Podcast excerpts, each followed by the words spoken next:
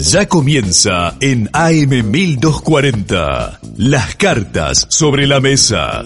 Juegos de mesa y cultura lúdica. Porque jugar es para todos. Las cartas sobre la mesa. Un programa para un número ilimitado de jugadores. De 0 a 99 años.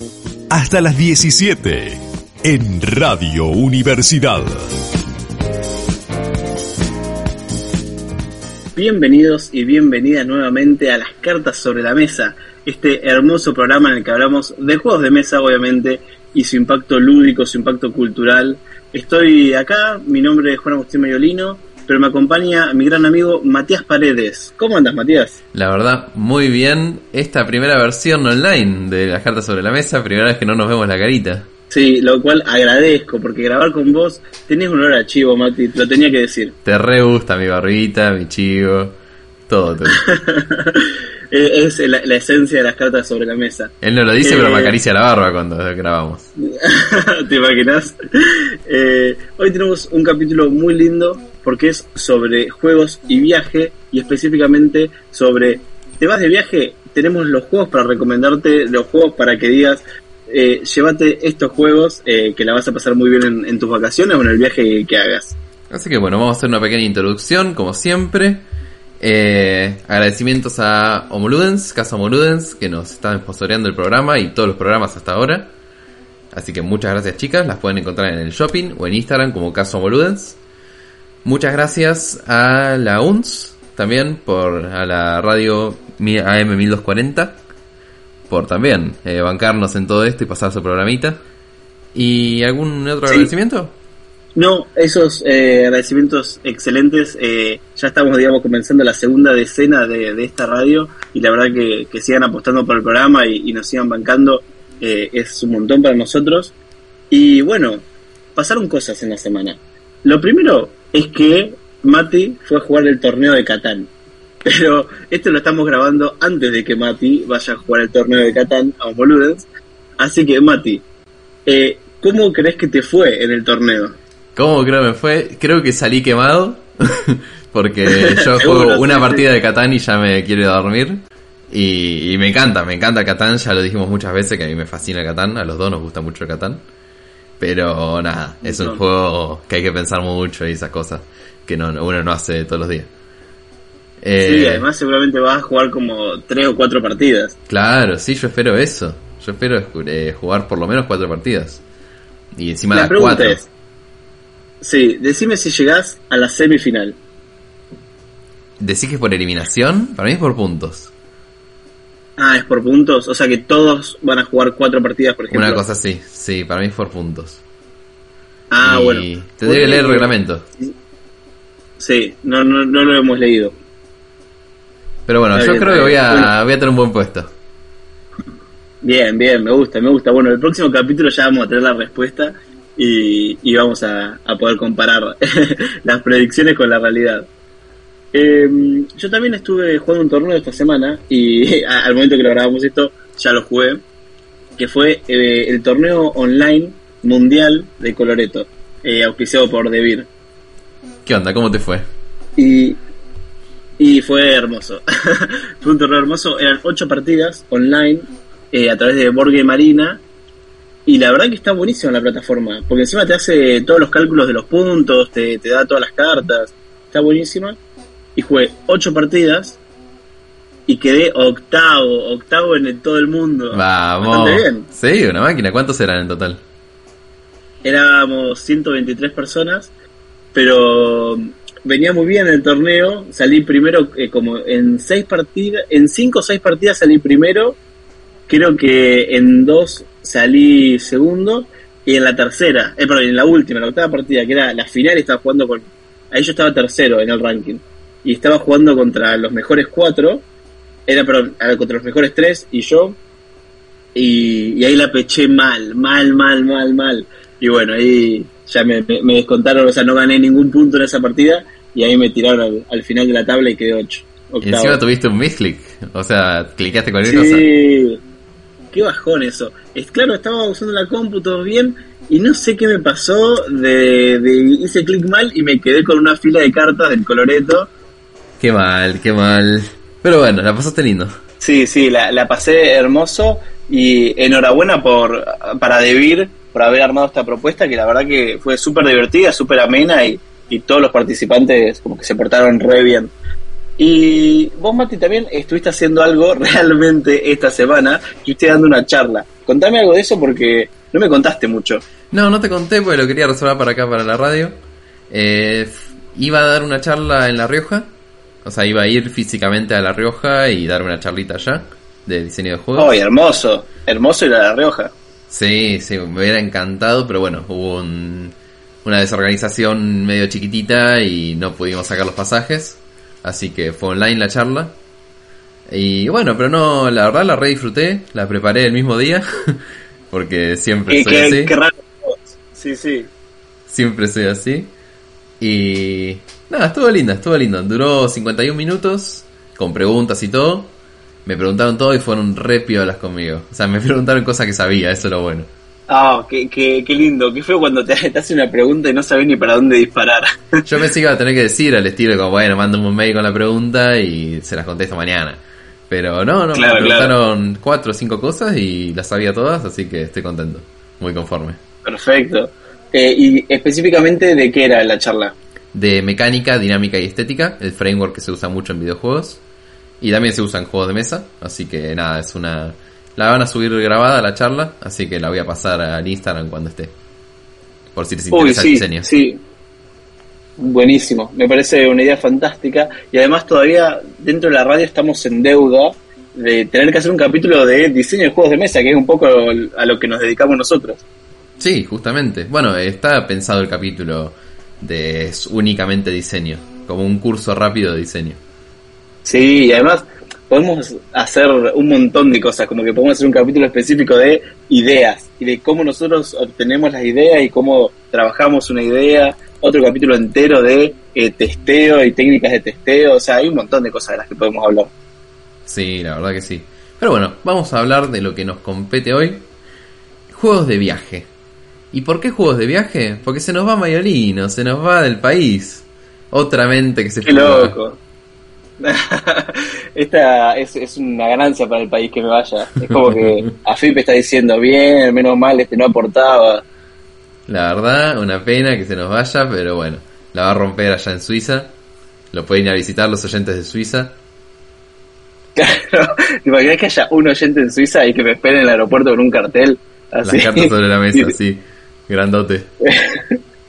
Die, die Karten auf der Tisch, auf den Tisch, creo que se dice. Hermoso. muy bien ese alemán, vamos, vamos Ah, practicando. viste ahí. Muy bien, Guten Tag, Guten Tag.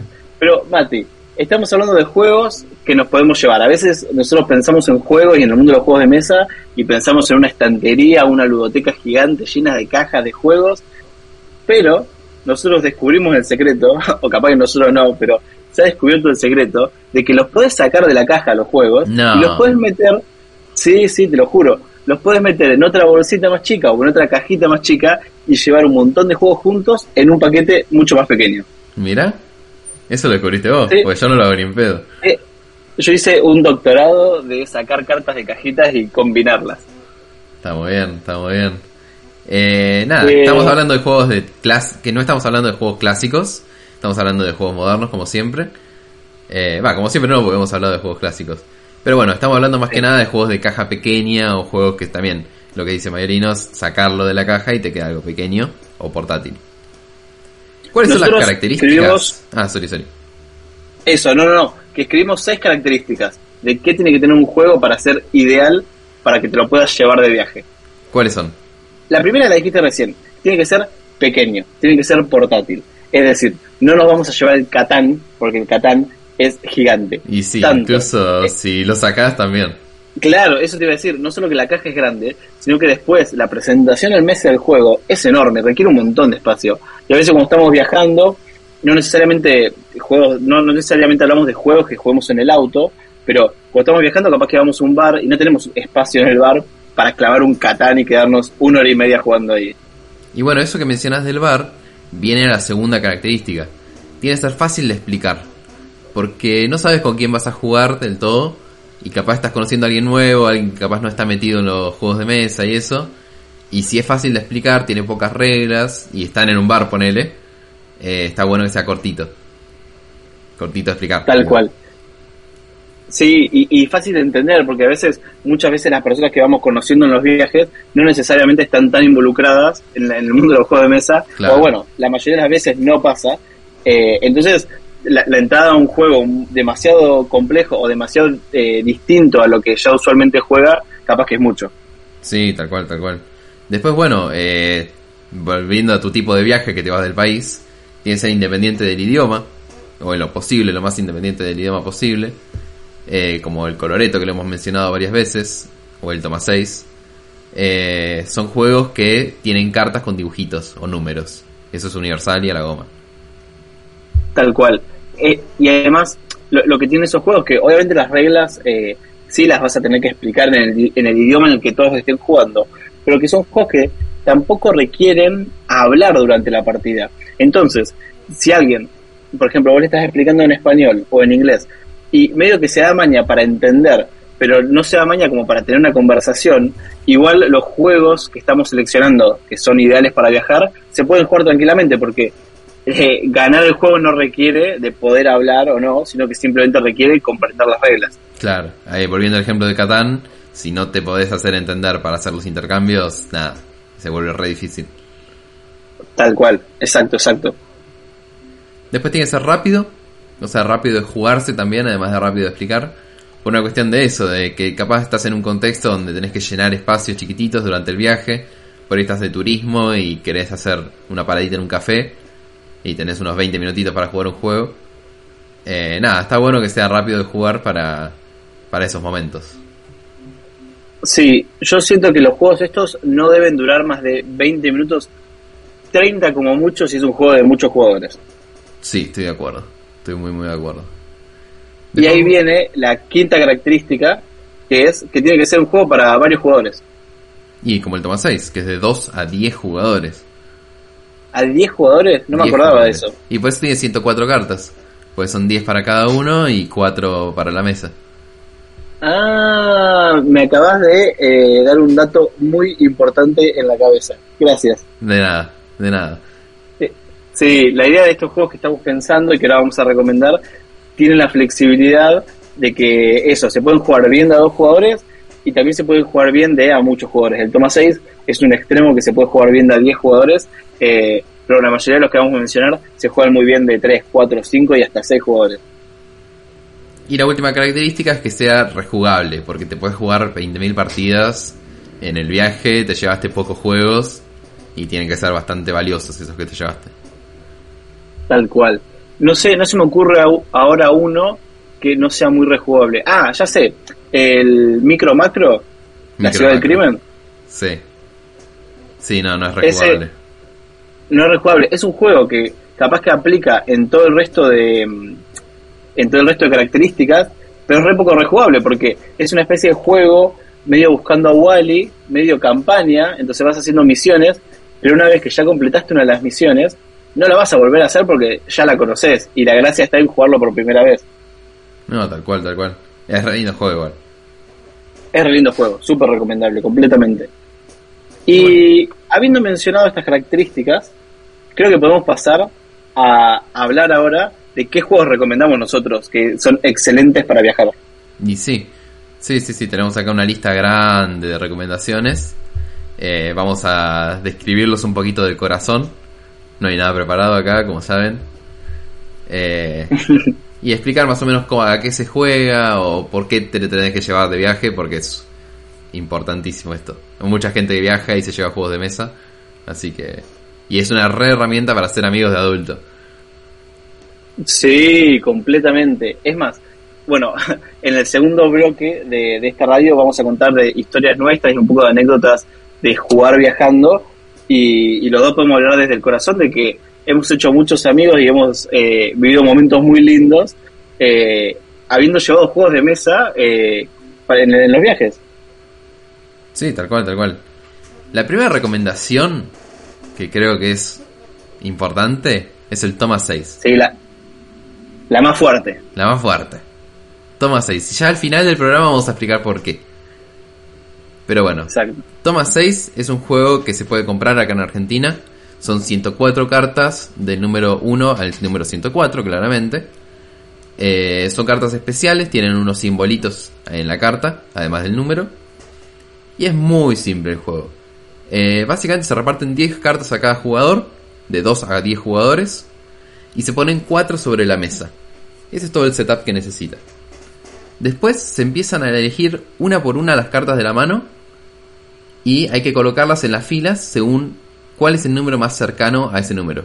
Por ejemplo, si en la mesa está el 62 y alguien juega el 63, se pone al lado del 62. La fila se va llenando. ¿Y cuando está llena del todo? Cuando hay 5 cartas. Cuando se juega la sexta carta, te llevas todos los números. Y eso es malo, porque vos no te querés llevar los números. La arriba de los números hay unos toritos, unos símbolos de toro, y cuando te los llevas son puntos negativos para vos. Ese es todo el juego. El que tenga menos puntos Y- gana. Y, y con eso que describió Mati, se arma un juegazo que es súper divertido y que la gente al principio está como medio perdida y que no sabe qué carta jugar y qué sé yo. Y a medida que se va jugando, la gente va poniendo cara de, de asombro, decir, ah, ya sé qué tengo que hacer. Y es fantástico. Muy lindo juego.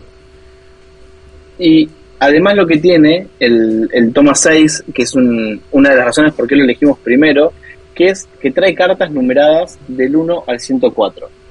Y tener estas cartas numeradas nos permite jugar un montón de juegos que a veces vamos a tener que o agregarle algunas fichitas o agregarle alguna cartita que podamos hacer con un papel o ir tomando puntos y anotarlos también en un papel. Pero teniendo cartas numeradas del 1 al 104 se pueden jugar un montón de juegos. Y nuestra segunda recomendación es un juego que justamente se juega con cartas del 1 al 100 y un par de cartas especiales, pero que no son que la- las podrías hacer con un papel. Y es el The Mind, que es un juego que ya recomendamos previamente como, como el juego de la semana. Y es un juego muy flashero que más que un juego a veces se vuelve como una experiencia. ¿Qué, qué puedes contar, Mati, de las experiencias que has tenido jugando al The Mind? Es una maravilla, es una maravilla el Remind, es un juego súper simple de explicar, que ahora lo vas a explicar vos.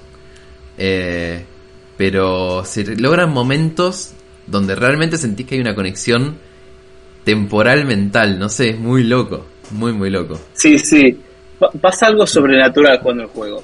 En el The Mind se van jugando turnos, depende de la cantidad de, de jugadores, la cantidad de turnos, o bueno, en realidad son rondas que se juegan, y en cada ronda se reparten cartas a todos los jugadores. Si somos cuatro jugadores, en la ronda 1 se reparte una carta a cada jugador. El objetivo del juego es que los jugadores pongan las cartas que tienen en la mano en el, en el centro de la mesa, en una pila, en orden ascendente. Pero ¿qué pasa? En este juego no hay turnos, es decir, todos pueden jugar al mismo tiempo. Pero nadie puede revelar ni dar información de su carta. Entonces, si yo tengo un 33 y Mati tiene un 48, no nos podemos ni hacer señas ni darle a entender al otro cuál es nuestra carta. Entonces, jugamos de manera cooperativa y tenemos que intentar, de una manera muy loca y muy eh, paranormal, tenemos que intentar ir poniendo las cartas en orden ascendente. Y ese juego, que en realidad tiene re pocas reglas, porque la única regla es las cartas tienen que ir en orden ascendente y que no podés hablar con el otro jugador, genera unos momentos muy, muy mágicos, como que ningún otro juego nos ha hecho eh, reírnos tanto, ni emocionarnos tanto, ni generarnos tanta tensión como el de Mike, la verdad. Es un juegazo y son solamente cartas del 1 al 100 con no sé cuántas cartas especiales, pero no, no hacen falta tampoco. Puedes jugar No, las cartas eso. especiales, sí, las cartas especiales simplemente dicen en qué ronda estás y bueno, hay unas estrellitas y unas vidas, eh, porque cuando perdés todas las vidas perdés el juego y las estrellitas tienen un poder ahí dentro del juego, pero las podrías hacer con una cartulina o con un papel eh, donde estés. Después la siguiente recomendación es el- The Game. El de Game, claro que sí, un juego que no jugamos, eh, pero que sabemos que es similar al de Mine, medio que por las mismas razones. Es un juego que se juega con cartas del 2 al 99 y tiene unas cartas especiales que son un 200 y dos cartas que dicen 1. El objetivo del juego es similar al de Mine. No podemos hablar entre nosotros, es cooperativo, pero acá a cada persona se le da una mano de 8 cartas. Acá sí hay turnos, y en tu turno lo que tenés que hacer es poner al menos dos cartas en algunas de las pilas. Las pilas son cuatro pilas, dos que empiezan con el 1 y dos que empiezan con el 100. En las pilas que empiezan con el 100, las cartas que vamos a ir poniendo tienen que ir en orden descendiente. Y las que ponemos en las pilas del 1 tienen que ir en orden ascendente. Entonces, si es mi turno, yo tengo una mano de 8 cartas, agarro y pongo, por ejemplo, el 2 en una pila del 1 y pongo el, eh, qué sé yo, el 96 en una de las pilas del 100. Y digo, bueno, paso. Y le toca el, turno del otro jugador. Y yo vuelvo a robar cartas hasta tener 8 de vuelta. Eh, ¿qué, es lo, ¿Qué es lo interesante de este juego? Porque uno capaz que a priori viendo esto dice, ah, pero es mucha suerte, depende de las cartas que te tocan. Es verdad eso. pero hay una regla en particular que está muy buena. Que es que si vos tenés una carta exactamente 10 puntos hacia arriba o 10 puntos hacia abajo de la que está en la pila, de la que está boca arriba en la pila, la podés jugar rompiendo alguna de las reglas. Entonces, si por ejemplo está, estoy en la, en la fila ascendente, empezó por el 1, se fueron poniendo cartas y hay un 33. Yo si quiero, puedo jugar un 23. Por más que rompa la regla de que no es una carta ascendente, como estoy poniendo una carta 10 puntos, exactamente 10 puntos hacia abajo, la puedo jugar. ¿Se entendió, no? Sí, se entendió perfecto. Suena re bien. No lo jugamos, pero está, suena muy bien, en serio. Tal cual. Eh, no, no lo hemos jugado, pero lo podríamos jugar porque tenemos las cartas del, del Thomas 6. Y la verdad que es un juego que, si es similar al de Mine, la verdad que debe dar momentos eh, muy zarpados. La verdad que sí. La verdad que sí. El siguiente juego es el No Thanks, o No Gracias. No Gracias, mira cómo me salió. Eh, son cartas del 3 al 35 con unas... Depende de la cantidad de jugadores, son 11 fichas por jugador, mínimo 3 jugadores y máximo 8 creo. 8 o 6, no me acuerdo ahora en este preciso momento. Pero es un juegazo. Siempre lo jugué a 4 o 5, así que creo que es un buen número ese. La verdad es excelente juego. Básicamente tenemos el mismo principio del toma 6, donde los puntos son negativos. Pero lo que tenemos que hacer ahora es poner el mazo en el medio, sacar una carta y esos son los puntos que me ofrecería quedarme, que recuerden que son negativos. Entonces con las fichas, que valen menos un punto cada una, podemos decir no gracias, ponerle una ficha encima y pasar la carta al siguiente jugador o jugadora. En ese instante, la carta que pone que sea un 16, ahora vale 15. Y ese jugador puede optar por ponerle una ficha y pasarla al siguiente jugador, para que valga 14, o quedarse con la carta y la ficha.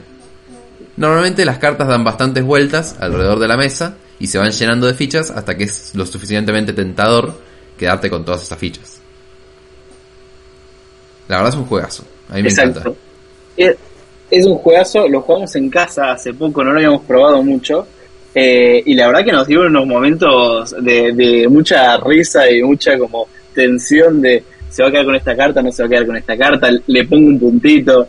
Y, además hay una regla que está muy buena, que es que cuando vos tenés dos cartas eh, eh, que son consecutivas, solo suma puntos, y recordemos que son puntos negativos, solo suma puntos la más pequeña. Entonces, si yo en un momento me agarré el 28 y después el 29, claro, el resto de jugadores no la va a querer, pero a mí me conviene agarrármela. Pero ojo, porque no me conviene agarrarme a la primera, me conviene que de un par de vueltas por la mesa se llene de fichitas, haga que Augusto gaste sus fichitas y yo después me la quedo y encima me quedo con todas las fichitas. Y creo que ahí es donde el juego brilla, porque genera una interacción enorme entre los jugadores. Y solamente con fichitas de carta. Sí, de vuelta, te llevas un mazo de cartas del 1 al 100 y mirá, ya te describimos cuatro juegos y vamos a describir un quinto juego y después le vamos a dejar un link donde van a encontrar muchos más juegos, que se llama Relationship Tightrope, que sería como eh, el juego de la soga de las relaciones. Una cosa así, ¿cómo lo traducirías vos?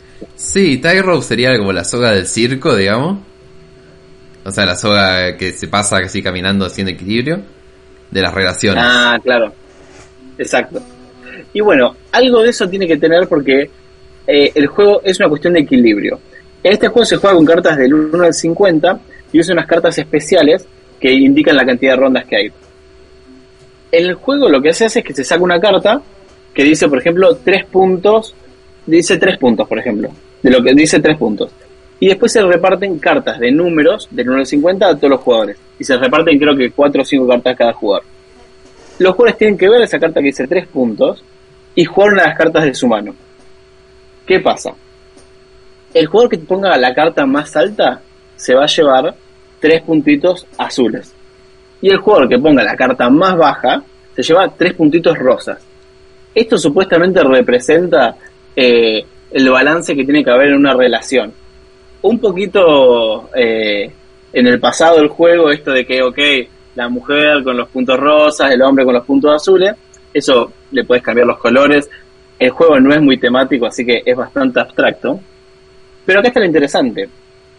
Que esos tres puntitos azules que te llevaste, eh, que pueden ser, bueno, o azules o rosas, dependiendo si jugaste la carta más alta o la carta más baja, en realidad vos no lo querés. Porque al final del juego, vos sumás tus puntitos rosas y tus puntitos azules y se van cancelando los unos a los otros. Entonces, si tuviste cinco puntitos azules y tres puntitos rosas, se cancelan y te quedan dos puntitos azules. Entonces, tu puntaje final es dos puntos. La persona que tenga menos puntos, que, es, que tenga la persona más cercana a cero, gana. Bastante sencillo el juego, ¿viste? Es sencillo y lindo. Y hay una casualidad que estamos viendo acá, que esta mayoría de juegos que nombramos se gana por menor cantidad de puntos. No lo habíamos notado antes. Eh, es verdad, no, no lo habíamos pensado. Es que tiene sentido, porque al, al haber cartas del 1 al 100, suele pasar esto de que, ok, vos no querés llevarte las cartas más grandes. Realmente son mm. juegos en donde jugás cartas para no llevártelas. Sí, la verdad sí, puede ser por eso. Pero no sé, no lo había notado y me pareció un dato relevante. Sí, está buenísimo. La verdad que este Relationship Tightrope no lo hemos jugado. Eh, le voy a dar una partida esta semana seguro. Y bueno, hemos encontrado otro montón de juegos. Hay uno que se llama Raco, otro que es Fugitive, hay uno que se llama Pico 2, Little Devil, eh, Take That. Hay un montón de juegos que no los vamos a aburrir con eso. Simplemente les vamos a dejar unos links en la descripción de este podcast en Spotify. Y también vamos a mencionar que hay otro montón de juegos que se pueden jugar llevando una baraja española o una baraja francesa. O a veces dos barajas francesas. Eh, ¿Qué juego se te viene a la cabeza, Mati? El que más juego cuando llevo una baraja francesa o estoy en una casa y lo único que hay es eso, es el Skulls. Yo le digo rosas y calaveras porque suena más cool, pero Skulls lo tenés que ubicar. Suena, suena bastante school. Suena school. Eh, básicamente lo que hacemos en el Skulls es darle una carta con cara, o sea, un J, Q o K, a cada jugador y tres rosas, que son cualquier número, cualquier carta con número. Son todas iguales, las rosas, no importa el número. Entonces tenemos una calavera, que es la carta con cara, y tres rosas. Vamos a ir jugando boca abajo, por turnos, una carta. Cuando ya hay una carta en la mesa, podemos o jugar otra carta o apostar. Apostar y decimos yo voy a levantar dos, por ejemplo. La siguiente persona puede apostar, subir la apuesta o pasar. Si pasan todos de la mesa, esa persona que dijo dos tiene que levantar sus cartas primero y después otra carta más para eh, alcanzar el número de su apuesta. Si logra hacer eso, o sea, si logra sacar solamente rosas, gana un punto. Si gana dos puntos, gana el juego. Si saca una calavera en alguna de las cartas, pierde una carta. O sea, descarta una carta de su mano y eh, sigue jugando. Es más fácil cuando lo ves el juego, porque una ronda ya lo entendiste, pero es un juego hermoso y requiere solamente 3, 4 cartas por jugador. Sí, además de que es re sencillo de explicar, tiene un componente de bluffing que está buenísimo porque vos decís, ok, esta ronda no voy a, no, no voy a intentar levantar cartas, pero le voy a hacer creer al resto de jugadores que las cartas que yo puse boca abajo son todas rosas. Y mentira, porque capaz que pusiste dos rosas y la tercera fue una calavera. Entonces alguien va a decir, uh, este seguro puso tres rosas. Y la primera que da vuelta de tus cartas es una calavera y pierde automáticamente. Sí, sí, y tal cual. Se crean unos momentos fantásticos de mucha tensión. Y nosotros siempre hablamos de que, que los juegos generen tensión y que la liberen de manera satisfactoria es lo que hace que nosotros más disfrutemos los juegos de mesa. Y el Skulls o el Calaveras y Rosas, como dice Mati, eh, es un juegazo. Re sencillo de explicar además. ¿Vos qué onda? ¿Cuál tenés?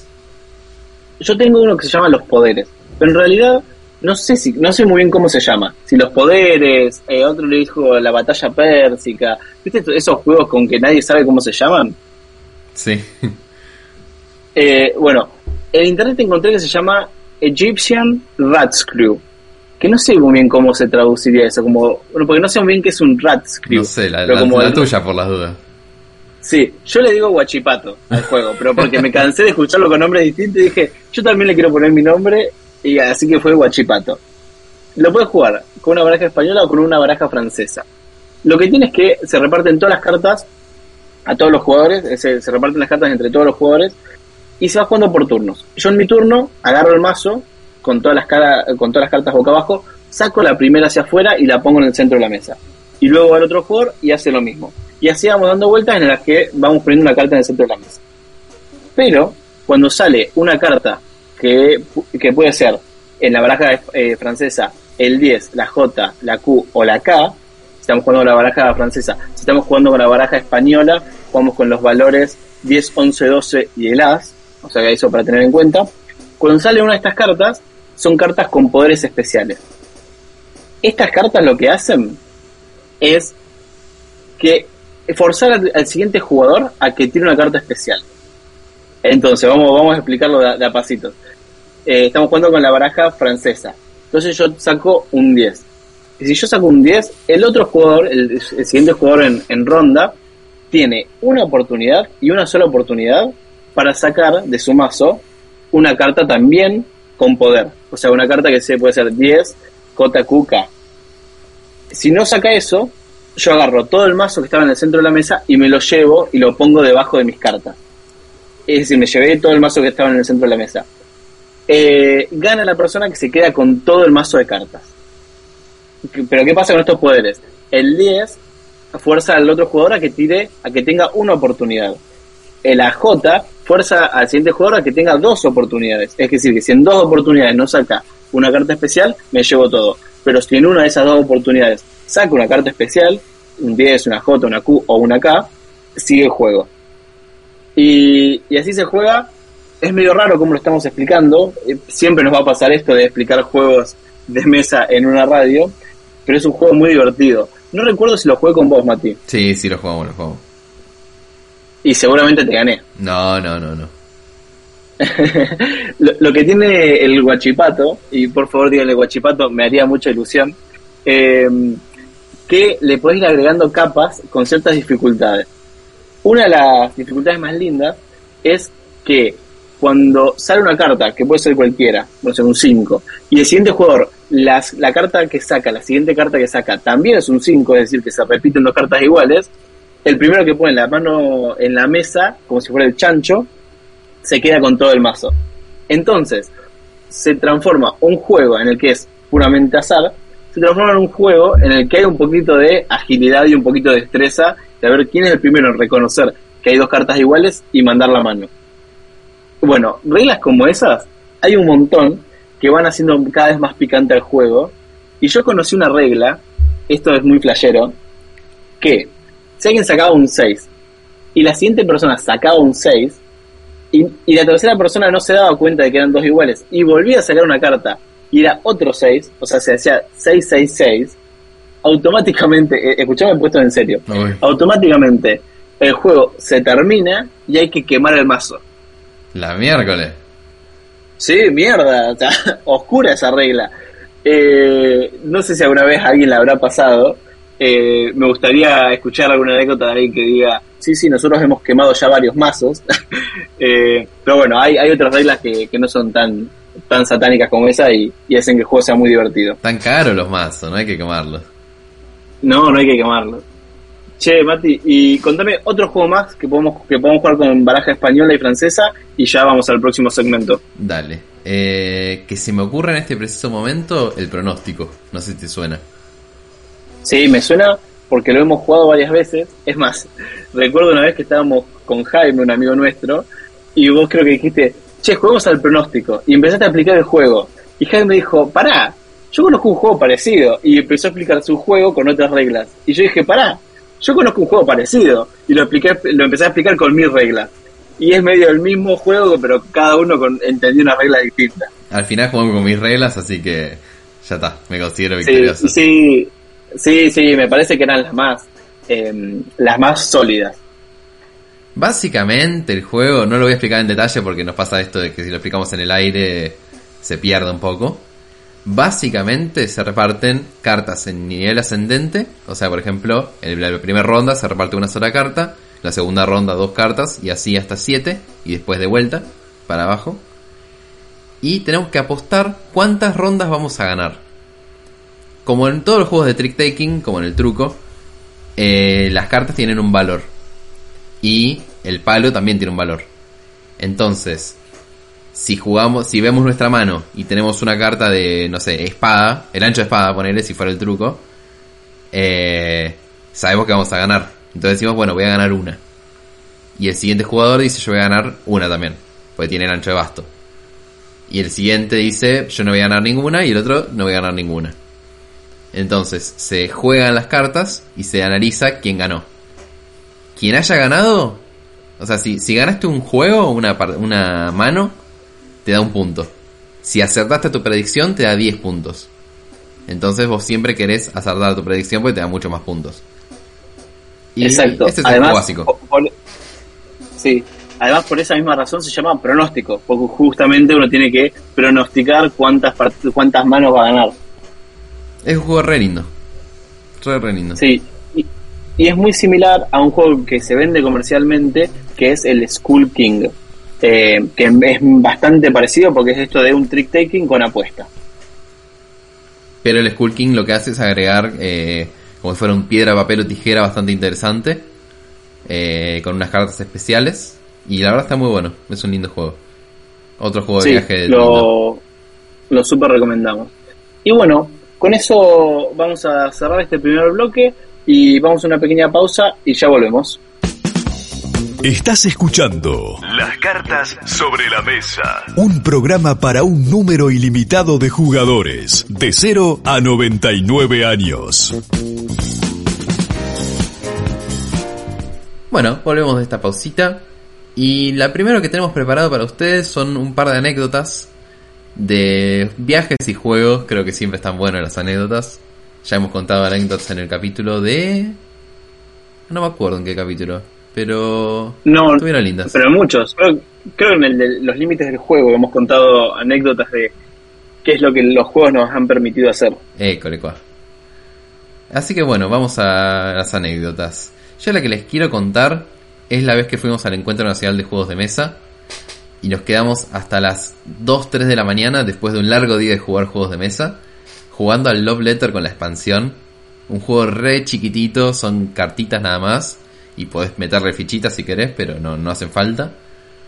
Eh, una locura, éramos ocho personas analizando a fondo el juego, ya estábamos quemadísimos y nada, fue un momento muy lindo, lo tengo como muy presente en mi cabeza esa noche, pues estaban todos dormidos alrededor, era como una sala común donde acampábamos, entre comillas, y 8 quemados jugando al Love Letter, al Carta de Amor, que es un juego que también hemos recomendado mucho. La verdad, eh, esos momentos donde no te conoces realmente con esas personas, pero somos todos amigos porque estamos jugando ahora mismo, me encanta. Sí, no, fantástica anécdota, me había olvidado completamente, no sabía que ibas a contar eso y lo recuerdo con mucho cariño porque de ese encuentro eh, nos hicimos muchos amigos con los que algunos nos seguimos hablando hoy y la verdad, la verdad que me acuerdo esa noche estábamos matados, habíamos jugado un montón todo el día, habíamos viajado, qué sé yo, pero igual ahí estábamos. Era de noche y seguíamos jugando al Love que es un juego re sencillo, pero nos cagábamos de risa. No, excelente, excelente. Yo tengo otra anécdota que esta no involucra a Mati porque mis mejores anécdotas son jugando con otras personas.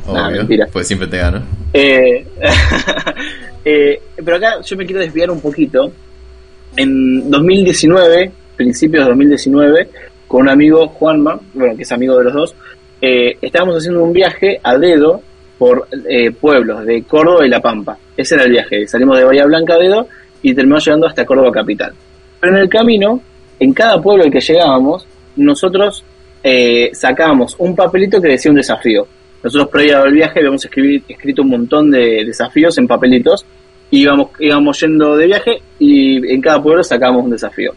¿Qué decían los desafíos? Decía, por ejemplo, ser alojado por un desconocido, tomar mate con un desconocido, hacer algo lindo por los bomberos voluntarios, eh, ir a pescar. Bueno, hay un montón de desafíos, eh, todos los desafíos los cumplimos, pero hubo un desafío muy lindo que era jugar un juego de mesa con un desconocido. Y resulta que cuando sacamos ese papelito, nosotros llegamos a un pueblo que se llamaba Vicuña Maquena, eh, que queda en el límite entre La Pampa y Córdoba. Creo que del lado de Córdoba, si no me equivoco. Cuestión que nos aloja una familia que era, un matrimonio mayor de 60 y largos, 70 años, y eh, les contamos de esto de los juegos y dijeron, sí, dale, vamos a jugar. Y fuimos al local, ellos tenían un local de ropa, y fuimos a jugar con ellos al local de ropa mientras no en ese momento no le estaba pasando gente a comprar. Y les mostramos el virus, que el virus es un juego de cartas muy sencillo, creo que diseñado por un español, eh, que la verdad que a todos mis amigos que le he mostrado el virus les ha encantado. Hoy en día a mí ya me ha cansado un poquito de jugarlo, pero me acuerdo que lo estábamos jugando con los viejos estos, les encantó y después seguimos jugando a la canasta y en la canasta me partieron al medio porque la tenían clarísima. Pero fue hermoso como entre desconocidos y entre personas de distintas generaciones, el juego de mesa nos encontró en el medio. Y creo que ese es un poder que sabemos que lo tienen los juegos de mesa y que lo revaloramos, la verdad. Es hermoso, muy linda historia. Si querés, te la, escribo y te la vendo. Dale, escribime el libro Mayorino. Para que hagas una obra de teatro. Sus viajes en Suiza y por Córdoba, en Vicuña Maquenia, ¿cómo se llama? sí, de, Vicuña, el libro se va a llamar De Vicuña, de Vicuña Maquena a, a Suiza, a Zurich. A Zurich, qué máquina. che, Pati, bueno, pero ya hemos mencionado que me voy de viaje y yo, obviamente, no puedo no llevarme ningún juego y armé una bolsita armé un, como un estuchecito chiquitito donde puse varios juegos de distintas categorías, de distinta movida, que creo que todos los juegos que puse acá aplican a las características que dijimos en un principio y que me lo estoy llevando. Yo no te conté qué juegos puse en esta bolsita, así que quiero que adivines y también quiero que me digas qué juegos vos te llevarías en esta, en esta cartucherita de juegos. Bueno, vamos a arrancar con los que yo me llevaría y vamos a ver si vos también coincidís. Yo me llevaría. Me llevaría el Toma 6. Perfecto, sí. Juegazo. Es un juegazo y se pueden jugar un montón de juegos. Me llevo el coloreto porque te lo regalé, así que más te vale que te estés llevando el coloreto. me estoy llevando el coloreto. Me estoy solo para decir que soy eh, el octavo mejor jugador de todo el mundo. Solo por eso me lo llevo. Nada, el Toma, el Toma 6 y el Coloreto son juegos que no dependen del idioma, como decíamos antes, así que están bastante buenos. Yo me llevaría el Cartographers, pero ese no te lo estás llevando. No, no me lo estoy llevando. El Cartographers es uno de mis juegos favoritos, creo que de los tuyos también. Eh, me parece un re buen juego, pero me parece un poquito difícil de explicar a veces. Es un poquito difícil, sí. Sí. Y la gente se aburre a veces. No sé, para mí es hacer mapas es lo más. Pero. Sí, tal cual. La, mejor temática del mundo. No sé, pero no. La gente se aburre. Todavía no tengo un grupo de amigos nuevo que se cope con Cartographers. Sí, también es verdad que si no han jugado otros juegos antes, capaz que al principio el Cartographers es demasiado, porque tenés, bueno, cuatro objetivos, tenés que ir buscando las moneditas, es un poco mucho, pese a que para nosotros es un juegazo. ¿Qué más te puedes estar llevando? ¿Cuántos juegos son? Ay, te diría que me estoy llevando unos seis juegos. Seis juegos y yo te mencioné dos nada más. Es difícil. Sí, ponle que seis, entre seis y siete juegos. Es un montón te estás llevando. Sí, sí, sí, que entra bastante en la cartucherita. Obviamente, son todos juegos chiquitos. Sí. Y tema, te voy a decir una pista. Son todos juegos de cartas. Son todos juegos de cartas. Te iba a decir el de pero bueno, ya me cambiaste el paradigma. No, no, no, no. Tampoco es chiquito el Dastosaurio. No, es verdad, es un poquito más grande. Uy, me mataste. Juegos de cartas que tengas vos. Eh... Hubo uno que jugamos en el taller de diseño, cuando hicimos el taller de diseño en abril. ¿Te llevas el doble? Me llevo el Double, exactamente. Mirá. El Double o el Spotted. Me lo llevo porque es un juego que está buenísimo cuando la gente no se conoce. Y es un juego que no requiere pensar mucho, requiere medio que velocidad visual y, y hace que la gente se ría y se mueva y vaya rápido. Súper intergeneracional. Así que, bueno, a nosotros lo, lo jugamos en el taller, nos salió hermoso, todos lo disfrutaron. Y la verdad que creo que es un re buen juego para, para arrancar una juntada. Sí, la verdad que sí. No me parece muy chiquitito, pero no me acuerdo porque vi los dos mazos juntos. No sé si. Claro, son 52 cartas. Ah, está re bien. Está re bien, está re bien. Es un mazo de cartas normal. Exacto. Y bueno, ahí me diste la entrada. Me llevo un mazo de cartas españolas y un mazo de cartas francesas. ¿En serio? Está bien, está perfecto. Sí, está perfecto. Con eso se pueden jugar un montón de cosas. Eh, más que nada porque un mazo de cartas francesas generalmente se consiguen en todo el mundo. Pero las españolas no tanto. Y capaz en España. Sí, pero no, no son tan comunes como, como nosotros creemos. O sea, acá en cualquier kiosco te van a vender eh, cartas españolas porque acá se juega el truco, vos levantás una piedra y hay dos viejos jugando el truco. Pero en el resto del mundo no, no, no son tan usuales. no sabía. No tenía ni idea. Pensé que era una cosa que se conseguía en todos lados. Sí. Bueno, te tiro una pista del siguiente juego que me llevo. A ver. Tiene 18 cartas. El guiso. El guiso, obvio que el Uno de, guiso. uno de Es mis un juegos favoritos. Sí, sí, sí. Es mi juego de viaje favorito, creo. Sí, sí, lo hemos llevado a muchos viajes. Es más, cuando fuimos a, a Villa María, al Encuentro Nacional de Juego de Mesa, lo llevamos y estuvimos jugando un montón también. Sí, sí, es un juegazo. Es de Batonshy. Eh, así que los queremos mucho. Mándenos jueguitos. Sí. Manden los jueguitos, a no sé, el corresponsal que hable español que esté escuchando esto, que nos mande jueguitos. Eh, voy a hacer trampa, porque me estoy jugando un juego, me estoy llevando un juego que diseñé yo. Eh, qué tramposo, el caquitas. No, el caquitas no, me estoy llevando el docena de empanadas. Ah, mira.